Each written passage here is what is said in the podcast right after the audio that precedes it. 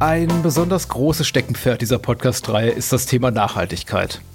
Und ja, dieser Begriff, das klingt immer nach einem Riesenfass, das wir hier aufmachen.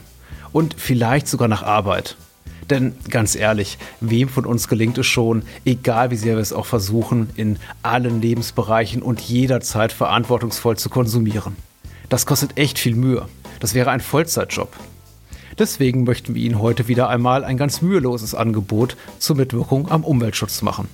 Denn in Bezug auf die mehr oder weniger große CO2-Belastung durch unseren Datentransfer mittels Smartphone, Computer, Fernseher, Spielekonsole oder in der Cloud genügen wirklich kleine, mühelose Handgriffe, um etwas zu bewegen.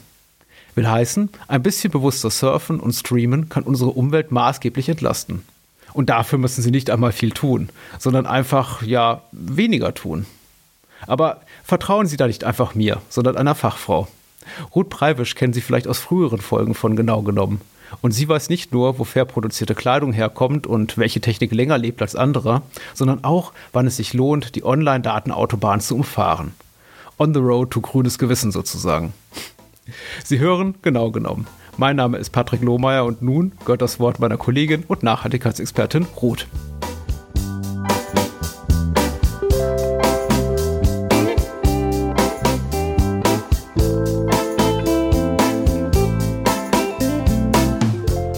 Heute geht es bei genau genommen um die Ökobilanz des Internets und was dieser kryptische Titel zu bedeuten hat. Worum es dabei geht, das verrät uns meine Kollegin Ruth Preivisch. Hallo Ruth. Hallo Patrick.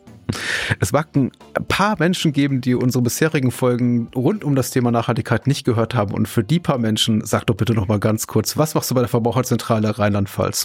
Ich bin bei der Verbraucherzentrale Rheinland-Pfalz die Expertin für nachhaltigen Konsum und beschäftige mich schwerpunktmäßig mit den Themen nachhaltige Textilien und digitale Nachhaltigkeit.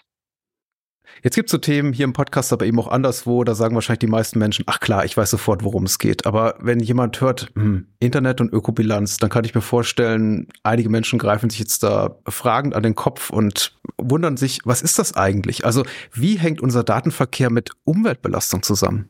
Naja, man kann das ganz einfach erklären. Der Datenverkehr im Internet, also jede Suchanfrage, die wir tätigen, jede Mail, die wir verschicken, jeden Film, den wir streamen, jedes Foto, was wir verschicken, erzeugt einfach CO2 und steigert damit ja, den CO2-Ausstoß des Planeten.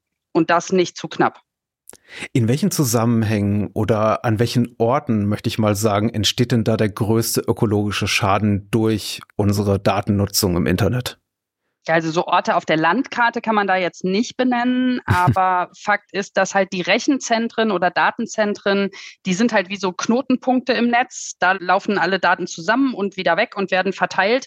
Und die verbrauchen eben eine riesige Menge CO2 im Vergleich zum heimischen Laptop oder Smartphone.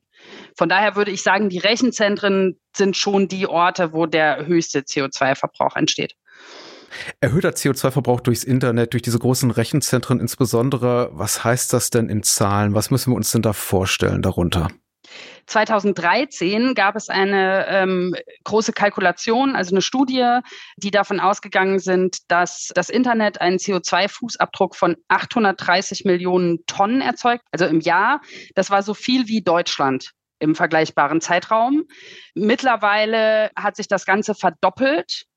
Das heißt, äh, das Internet alleine ja, stößt so viel CO2 aus wie die beiden größten Energieverbraucher der Welt zusammen, nämlich China und die USA. Das heißt, wenn man das Internet als Land betrachten würde, wäre es der größte CO2-Emittent der Erde. Okay, und äh, können wir die Verantwortung hierfür, für diese Umweltbelastung allein auf die großen Rechenzentren schieben oder sind wir dafür auch selber verantwortlich? Was kommt so von Seiten der Industrie, möchte ich mal sagen, und was von unserer Seite als Verbraucherinnen und Verbraucher? Naja, wir sind letzten Endes ja die, die die ganzen Dienste nutzen. Also ja, Amazon stellt einen Film zur Verfügung und betreibt, um seine Filme zur Verfügung stellen zu können, sehr, sehr große Rechenzentren. Aber auf der anderen Seite sind eben die Verbraucherinnen und Verbraucher, die die Filme streamen. Das heißt, das hängt schon beides miteinander zusammen.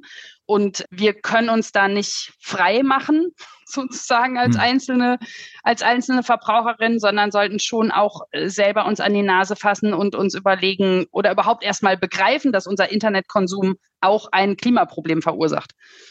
Das war auch so ein bisschen in vorauseilendem Gehorsam gefragt, weil mir tatsächlich auch ganz oft so die Gegenfrage, die ich finde auch in vielen Fragen berechtigte Gegenfrage, gerade bei so Nachhaltigkeitsthemen begegnet.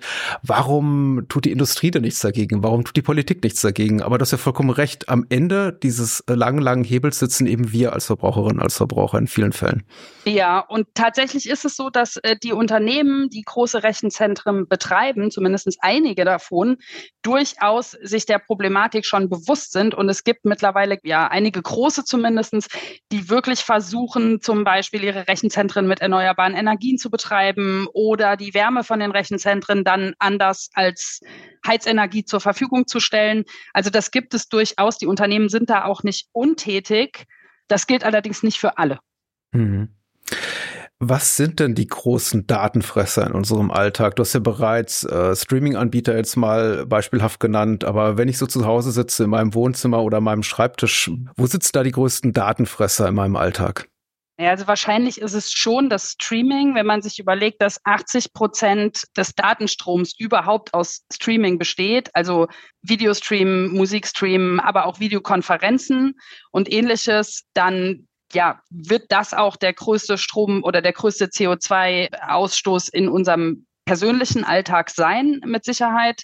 Aber es zählen halt tatsächlich wirklich alle Sachen dazu. Also es ist zum Beispiel ein Unterschied, wenn man von den CO2-Emissionen ähm, ausgeht, ob ich eine E-Mail mit oder ohne Anhang verschicke.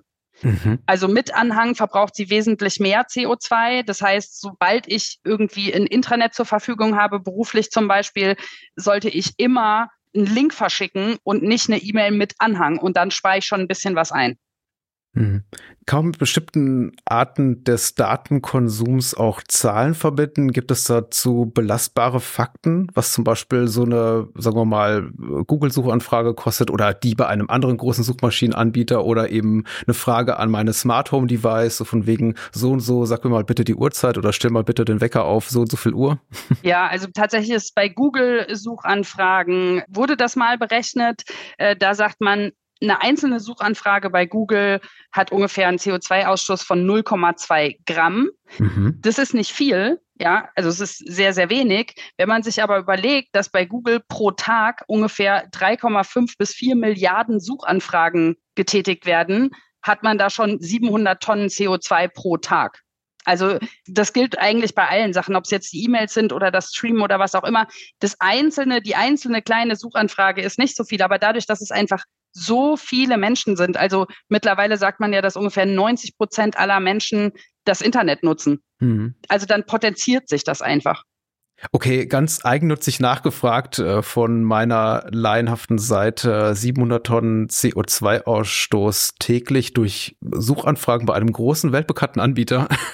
Was heißt denn das? Ja, welcher Schaden entsteht denn da? Gibt es da einen vergleichbaren Wert, den du nennen kannst? Ja, also man kann das ganz gut vergleichen mit einer Autofahrt. Mhm. Und 700 Tonnen CO2 pro Tag verbraucht man ungefähr, also jetzt wirklich grob gerechnet, wenn man einmal mit dem Auto die Welt umrundet. Okay, das ist nicht wenig. Nein. Aber apropos Welt umrunden, äh, gibt mir ein gutes Stichwort äh, für meine nächste Frage. Wir sind gerade so ein bisschen stationär gewesen mit äh, Videostreaming und Smart Home Devices, aber sind ja auch immer mehr mobil unterwegs, will heißen mobil im Internet unterwegs. Gibt es dazu noch Erkenntnisse zum mobilen Dateneinsatz? Ja, also es ist so, dass es tatsächlich so ist, dass wenn man ein Gerät über Kabel benutzt, hat man den geringsten CO2-Ausstoß. Wenn man ein Gerät über WLAN benutzt, wird's besser. Und wenn mhm. man über das Mobilfunknetz geht, ist der CO2-Ausstoß tatsächlich am höchsten. Das heißt, man sollte aus Nachhaltigkeitsgründen, wenn man unterwegs ist, tatsächlich Wi-Fi-Hotspots benutzen, weil man damit CO2 einsparen kann. Oh, das ist spannend. Das war mir überhaupt nicht so bewusst. Ähm das sind die kleinen Dinge, die was ausmachen. Gut zu wissen. Jetzt kommen wir zu dem Teil, ich glaube, den auch Menschen aus gutem Grund von uns erwarten, nämlich Handlungsempfehlungen und, und, Tipps. Also was können wir denn tatsächlich tun, jetzt mal abseits der Nutzung von WLAN-Hotspots, um einfach unseren ökologischen Fußabdruck so ein bisschen kleiner zu machen, was die digitale Datennutzung betrifft? Also da gibt's viele Möglichkeiten, wo man ansetzen kann, kleinere und größere, um zum Beispiel seinen CO2-Ausstoß beim Suchen im Internet zu minimieren. Also jeder von uns kennt das. Wir suchen irgendwas und wir suchen es meistens nicht nur einmal, wir suchen es meistens mehrfach, ja. Und äh, da kann man dann zum Beispiel gucken, dass man einfach mal im Browserverlauf guckt, anstatt Google zu öffnen. Das würde CO2 einsparen oder auch Seiten, die man häufig sucht, einfach wirklich mal als Lesezeichen abspeichern. Damit spart man auch CO2 ein. Also mit so kleinen Dingen fängt es an. Man kann aber auch energiesparender streamen.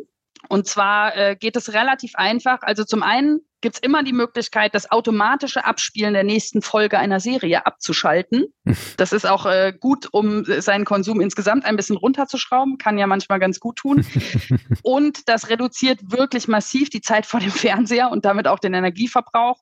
Und es spart auch Energie, wenn man ein Video im WLAN abspielt oder runtergeladen hat und nicht mit mobilen Daten das Ganze anschaut. Und man kann die Wiedergabequalität senken. Also gerade wenn man draußen unterwegs ist und irgendwie nur auf dem Smartphone guckt, dann braucht man einfach nicht die allerhöchste Wiedergabequalität. Dann reicht meistens auch irgendwie eine mittlere oder sogar eine ganz niedrige. Und damit spart man auch Datenvolumen und damit Energie ein. Okay, jetzt äh, waren wir viel mobil unterwegs mit dem Smartphone oder Tablet, aber nochmal kurz zurück nach Hause. Was kann ich denn dort noch tun, um meinen Online-Datenumsatz zugunsten der Umwelt so ein klein bisschen zu reduzieren? Worauf kann ich verzichten? Ein ganz wichtiges Thema sind tatsächlich Smart Home Geräte. Also man geht davon aus, dass äh, sich die Zahl der Smart Home Geräte in deutschen Haushalten verdoppelt hat seit dem Jahr 2018. Das heißt, dass jeder von uns ungefähr neun vernetzte Geräte zu Hause hat. Das fängt an mit Lautsprechern, geht weiter über smarte Thermostate, vielleicht sogar Kühlschränke, die mhm. irgendwelche Internetfunktionen haben. Und das Problem an der Geschichte ist einfach, dass alle diese Geräte ja mit dem Internet oder über das Internet kommunizieren, mit uns, mit den Herstellern und so weiter und so fort. Und da muss man halt einfach ganz klar sagen, man kann mit vielen dieser smarten Geräte tatsächlich den Energieverbrauch im Haushalt reduzieren, also Heizungsthermostate zum Beispiel oder smarte Glühbirnen. Aber da ist auch echt Vorsicht geboten, weil es geht häufig um Komfort. Hm. Also das wäre dann die dritte Alexa auf dem Gästeklo. Und manchmal geht es auch um, um Energieeinsparungen, aber die ganzen Geräte verbrauchen einfach ebenfalls Energie und damit CO2. Und da sollte man einfach darauf achten, dass man wirklich hinterfragt, brauche ich dieses Gerät? Was bringt es mir? Also bringt es mir zum Beispiel CO2-Einsparungen im Haushalt? Dann lohnt es sich wahrscheinlich aus Nachhaltigkeitssicht bringt es mir einfach nur mehr Luxus und Komfort, sollte man es durchaus hinterfragen. Man sollte darauf achten, dass die Geräte langlebig sind und man sollte auch wirklich mal nachrechnen, wie viel Energie mit so einem Gerät tatsächlich eingespart wird und wie viel es dann mhm. an anderer Stelle eben wieder erzeugt. Also Smart Home, Smart Nutzen wäre die Devise. Alles klar, ich verstehe. Also energieeffizientes Heizen mit äh, Smart Home Devices kann eine gute Sache sein, aber Musikstream mit dem Backofen oder Kühlschrank muss ja nicht sein. Ja, Aus okay. Nachhaltigkeitsgründen. Ansonsten möchte ich den Menschen da nicht reinreden, weil natürlich ein Kühlschrank, der Musik abspielen kann, kann auch cool sein. Aber wenn man es aus Nachhaltigkeitssicht betrachtet, ist eben, ja, muss man sich die Frage stellen, ob man das wirklich braucht. Vielen Dank, äh, Ruth, für deine Einblicke und auch Tipps zu dem Thema, das glaube ich noch viel zu wenig medial und gesellschaftlich diskutiert wird. Also ich fand das jetzt unglaublich spannend, mehr zu lernen über die Ökobilanz des Internets. Danke dafür. Nicht zu danken, hat mir viel Freude gemacht, wie immer.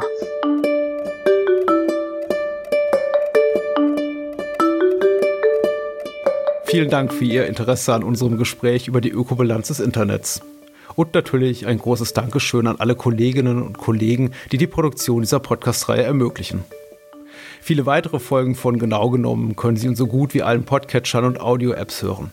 Und wenn Sie uns bereits in einer App wie Spotify, Apple Podcasts, Amazon Music oder Audible hören und Ihnen unser Format gefällt, bewerten Sie uns doch mit ein paar Sternchen. Darüber würde ich mich sehr freuen.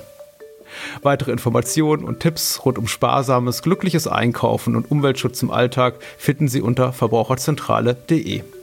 In ein paar Tagen gibt es eine neue Podcast-Folge rund um Ihre Verbraucherrechte. Bis dahin erreichen Sie mich für Feedback und Themenwünsche per E-Mail an podcast.vz-bln.de. Sie hörten, genau genommen, der Podcast der Verbraucherzentralen. Mein Name ist Patrick Lohmeier und ich freue mich aufs Wiederhören.